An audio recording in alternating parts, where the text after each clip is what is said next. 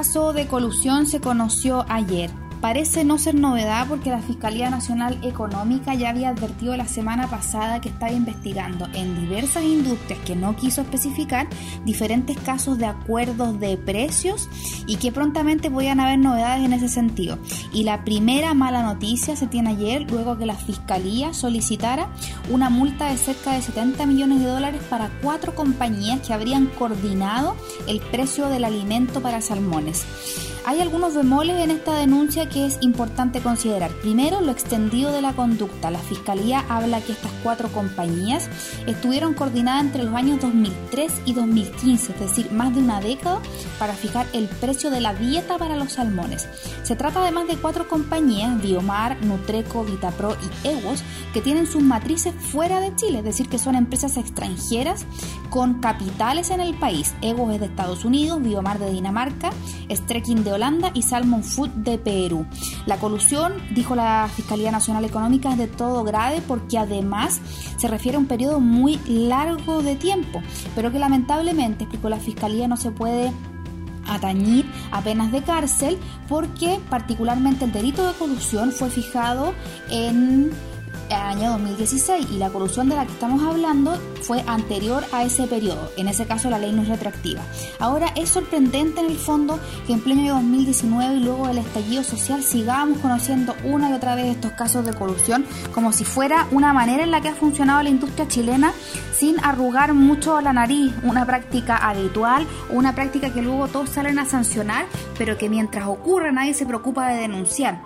El presidente de la CPC, Alfonso Suet, dijo que respecto al anuncio de la Fiscalía Nacional Económica era, comillas, otro caso tan grave y vergonzoso como los anteriores, un delito que debe ser sancionado con máximas penas de acuerdo a la ley.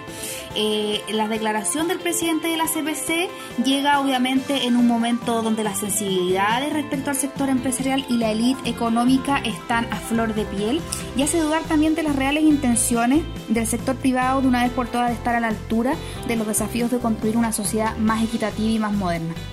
Es importante también saber cuál va a ser la reacción de las autoridades porque eh, también este caso es el primero que llega en denuncias de colusión después del 18 de octubre y el gobierno ha especificado que dentro de su agenda está tener una vara más alta para medir precisamente los abusos y para que la gente y la sociedad civil no tenga la sensación que cualquier tipo de delito de este orden no tiene una mayor pena o efectivamente pasa y luego los mismos empresas vuelven pagando las multas a operar en los mercados sin haber afectado mayormente ninguna de, su, de sus aspectos o de sus ganancias también. En ese sentido, repetimos, la multa es una de las más altas que se ha pedido, son 70 millones de dólares, pero es importante también darnos cuenta que esto no se trata solo de multas, no se trata solamente de llevar todo este tipo de procedimientos en este mercado que parece bien específico o en cualquier otro donde los consumidores se vean más afectados a un proceso ante un tribunal que además probablemente va a terminar en la Corte Suprema, sino que se trata de pedirle a las empresas de una vez por todas que se pongan a la altura. Hoy día además